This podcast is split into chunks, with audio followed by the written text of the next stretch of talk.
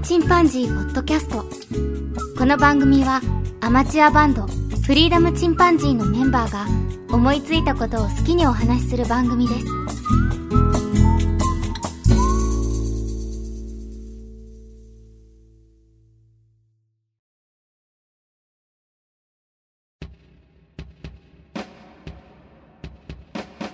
さあ始まりました。フリーダムチンパンジーの佐藤です。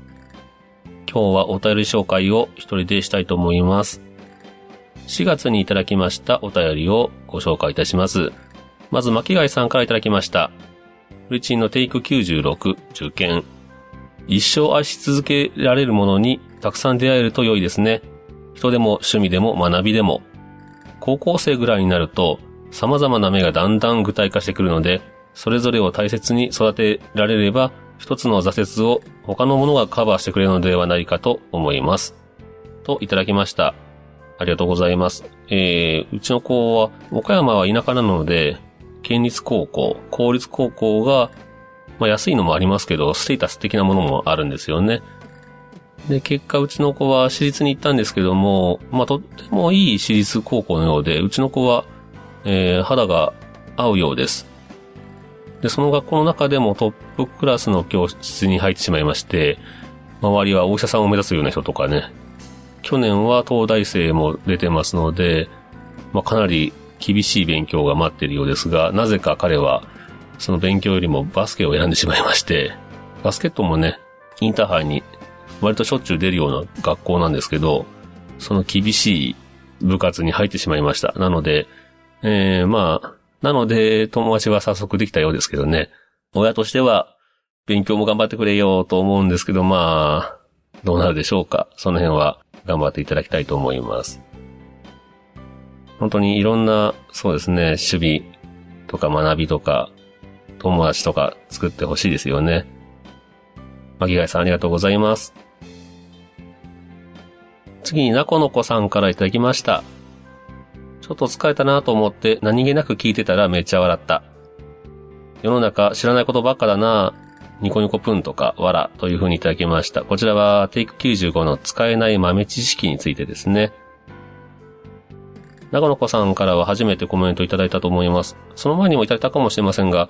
あの、ハッシュタグがついてなくて気づかなかったかもしれませんが、お聞きくださりましてありがとうございます。この回は結構ね、僕としては手応えがなかった回なので、うちのメンバーはね、あんまりこういうの興味ないみたいでして、僕だけ面白いのかなと思ったりしたんですけど、意外とね、こうやって楽しんでいただけてよかったです。ありがとうございます。続いて、なこのこさんからいただきました。めっちゃ良い話、しみじみしてしまった。自分も全然勉強しなかったなぁ、てんてんということで、えー、テイク96の受験の思い出と、えー、曲の小さいですね、を聞いてコメントいただきました。うん、そうですね。あの、受験、ジョン君の場合はお兄さんが後押ししてくれたという話でしたね。ケン君はまた違うパターンでしたが、まあ、ケン君も非常に悩みの多い人ですので、いつも明るいんですけどね、明るさの裏に実は結構絶望がというタイプなので、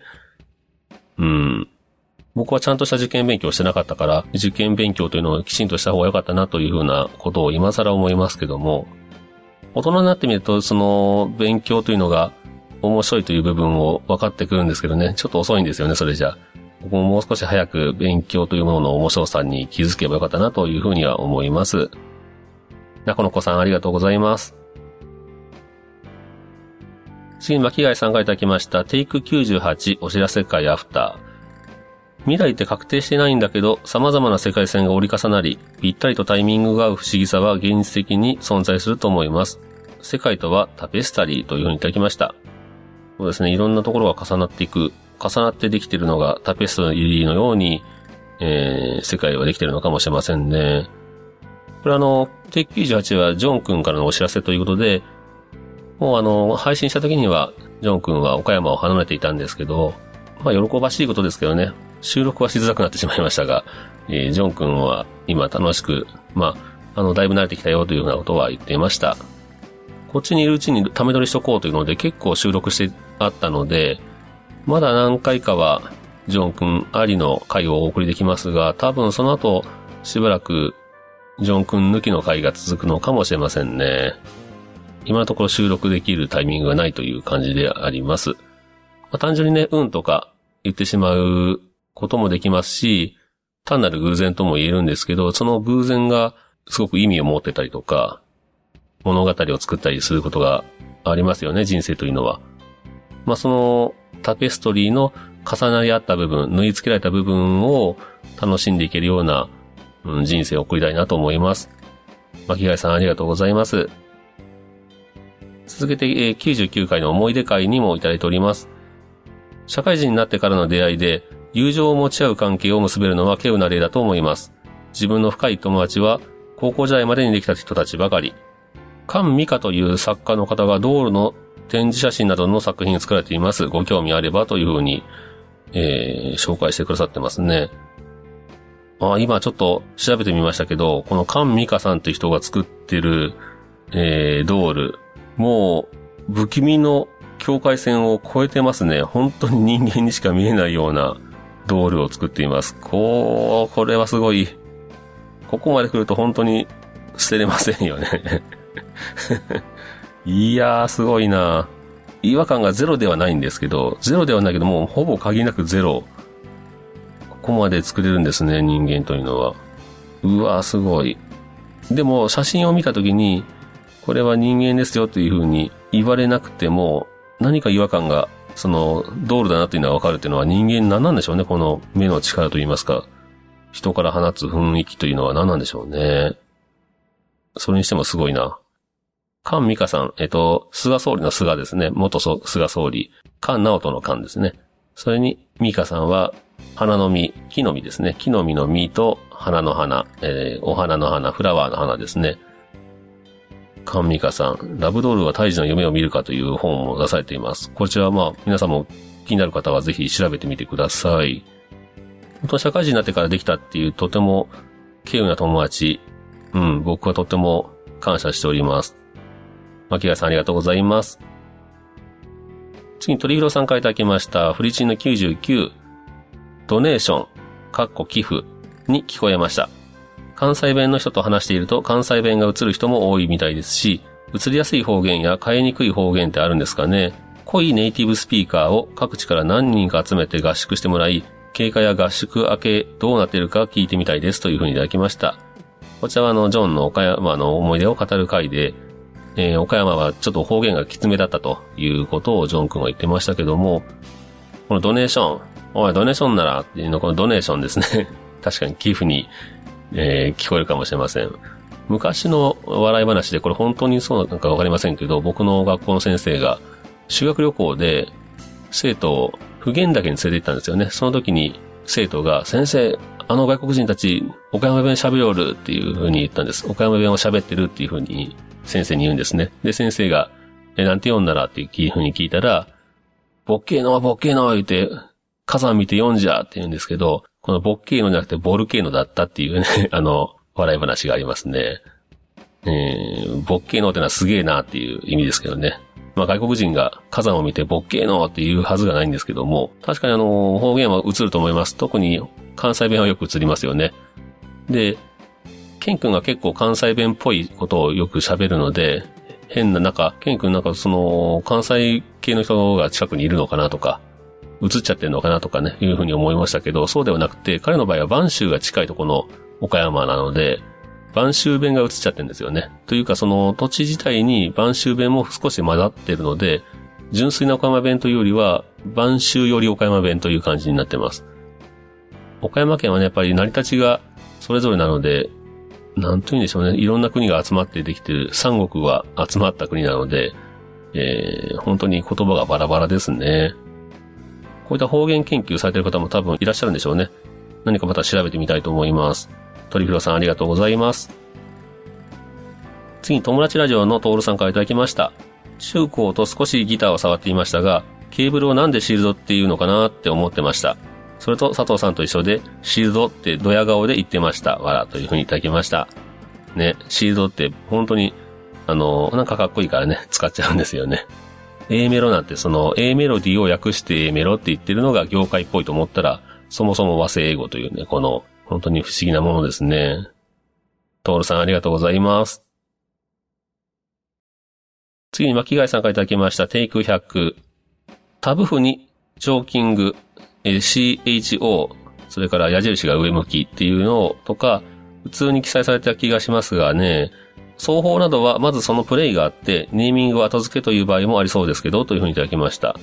まあ、そうですね、多分そうなんでしょうね。こういう名前の双方を作ってやるっていう風な感じではなくて、まあ、プレイヤーがやってるうちに、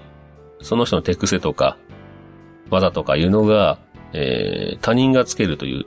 場合もあるかもしれませんね、名前を。あ、なんかあの、プレイは、ギターのネックを、こう、首を絞めてるみたいだぞっていうので、チョーキングという風に、日本ではついたのかもしれません。そういう成り立ちなんかもちょっと名前がついていく成り立ちっていうのは面白いですよね。巻貝さんありがとうございます。次に庄司さん、えー、俺たちライブスマターの庄司さんからいただきました。実は和製英語多くてびっくり。同じ意味なのに分かっていないまま、結構混ぜこぜで勝手に使う言葉のニュアンスとして使っちゃってる言葉も多かったというふうにいただきました。うーん。なるほどね。えー、ハマリングオンとかプリングオフとかこの辺は割とギター弾きの人でもたまに混乱するというのはあるんじゃないでしょうか。トリムなんていうのもありますしね。なんか、まあギターはいろんな弾き方がありますよね。ライトハンド奏法とかね。僕はセンター、リア、フロントのピックアップも、えっ、ー、と、どっち、えっ、ー、と、自分から見て手前、それとも、えー、ギターのネック側から見て、どっち？という風になる時もありました。なので、ネック、えー、ピックアップっていう風に言ってもらった方が、わかりやすいですよね、僕としては。ちょっとギターをやったことがあるっていう方は、結構楽しんでいただけたんじゃないかなというふうに思います。逆にあの音楽やってない方は、さっぱり意味がわかんないという回だったかもしれませんね。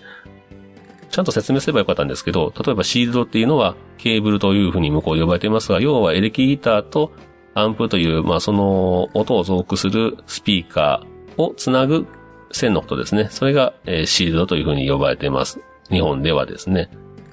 それでもちゃんと説明した方がもっと面白くお話できたかもしれません。庄司さんありがとうございます。次に加藤さんからいただきました。音楽用語ってほぼ揃ってないんですね。イメージしやすいように言い換えたにしても原型が点々点わらというふうにいただきました。ね、本当に日本人にわかりやすくというところがあったんでしょうかそんな風にも思えないんですよね。イメージという意味では。うん、まあ、チョーキングに関しては確かにイメージしやすいかもしれません。まあ、こういった感じで、えー、和製英語っていうのはもっといっぱいありますから、音楽に限らず、もっと他にも調べてみると面白いかもしれませんね。加藤さんありがとうございます。ひょっとしたら加藤さんはあの、お酒を作られるので、その辺にも日本と海外との差があるかもしれませんね。次にももさんからいただきました。ももさんからは、えー、テイク100にこりという形で、100回目を祝っていただいております。ありがとうございます。過去にも配信してたので、えっと、トータルでいくと今350回とかになってると思うんですけど、とはいえね、あの、リニューアルしてからまた100回を数えることができました。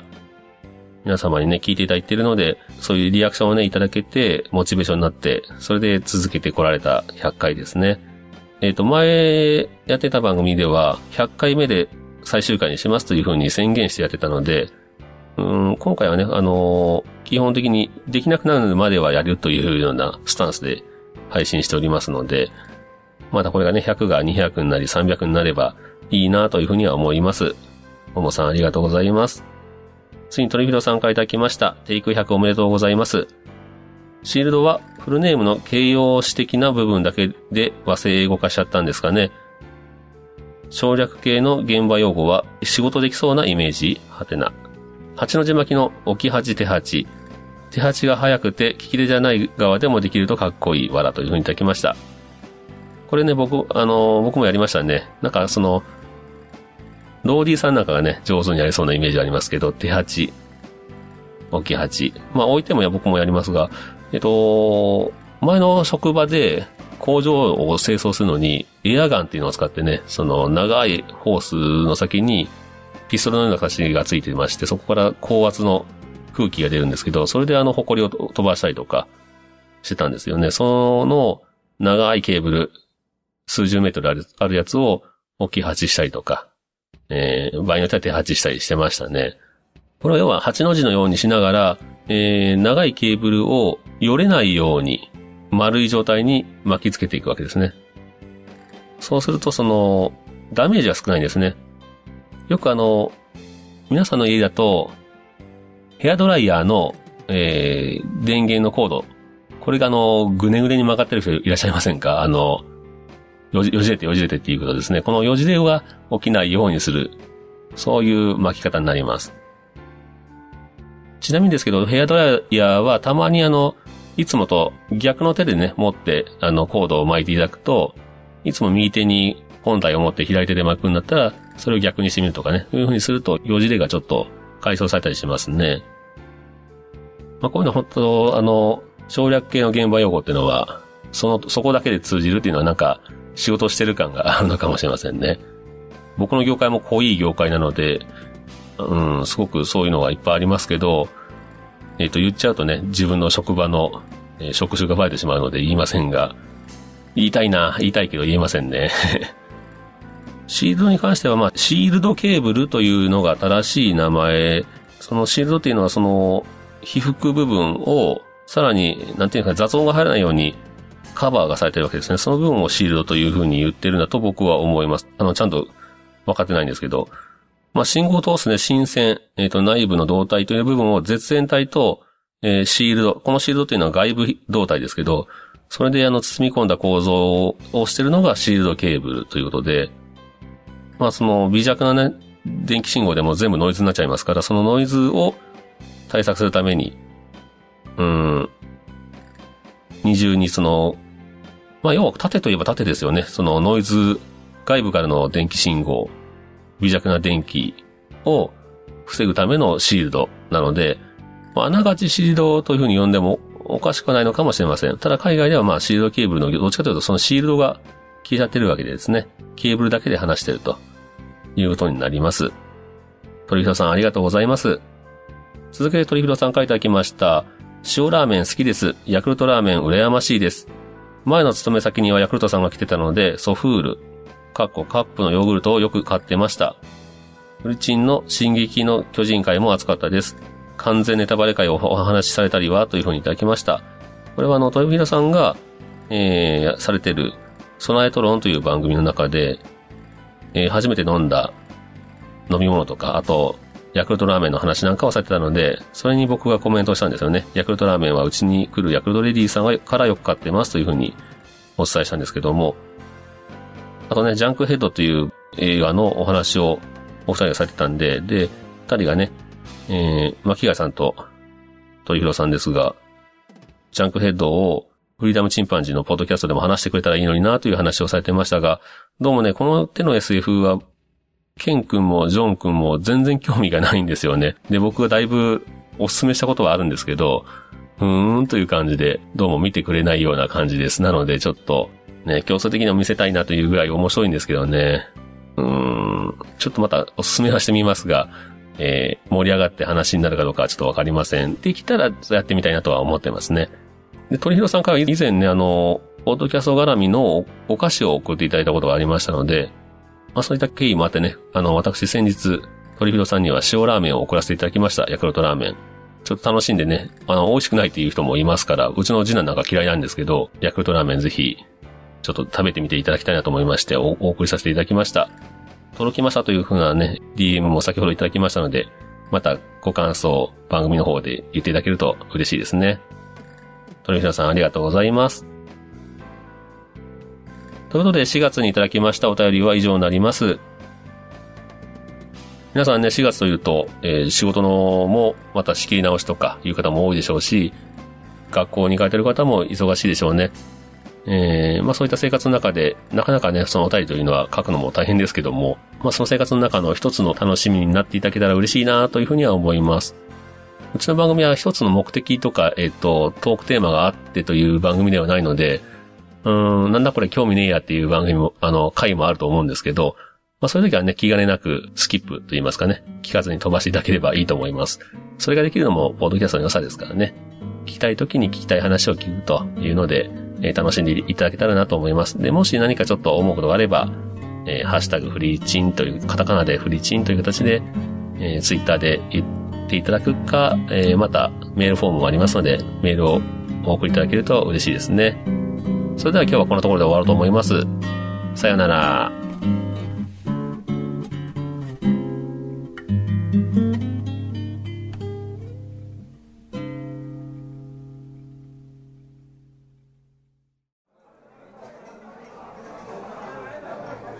フリーダムチンパンジーポッドキャストをお聞きくださりありがとうございます。この番組ではお便りをお待ちしております。ツイッターにて、ハッシュタグにカタカナで、フリチンとつぶやいていただくか、メールアドレス、フリーダムドットチンパンジーアットマーク Gmail.com freedom ドット chimpanzee アットマーク gmail.com までご意見、ご感想お待ちしております。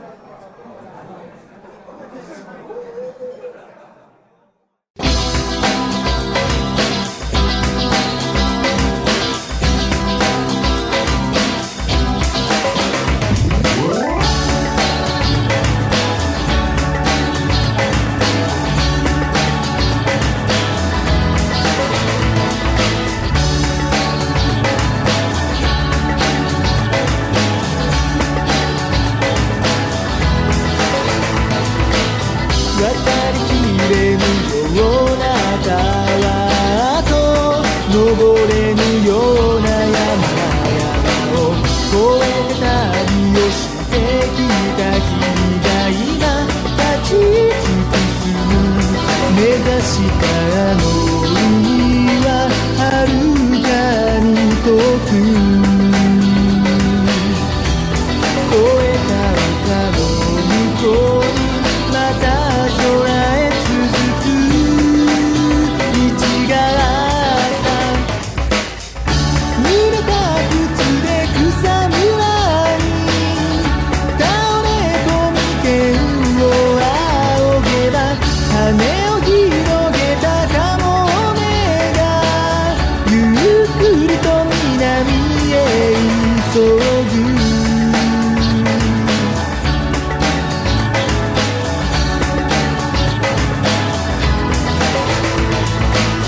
この小高い丘を越えればたどり着くのだろうかと思い立ち遠い稜線に目をやれば眺めた先朝霧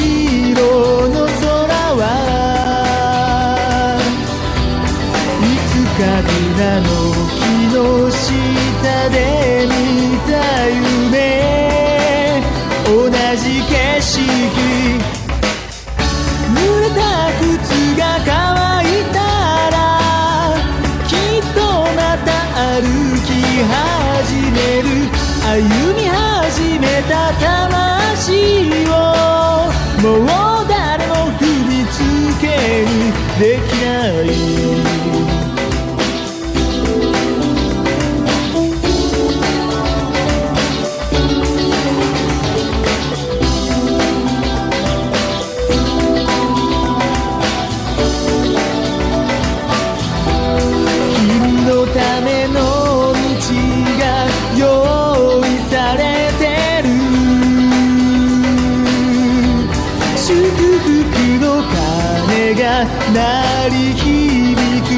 めに今ひとたび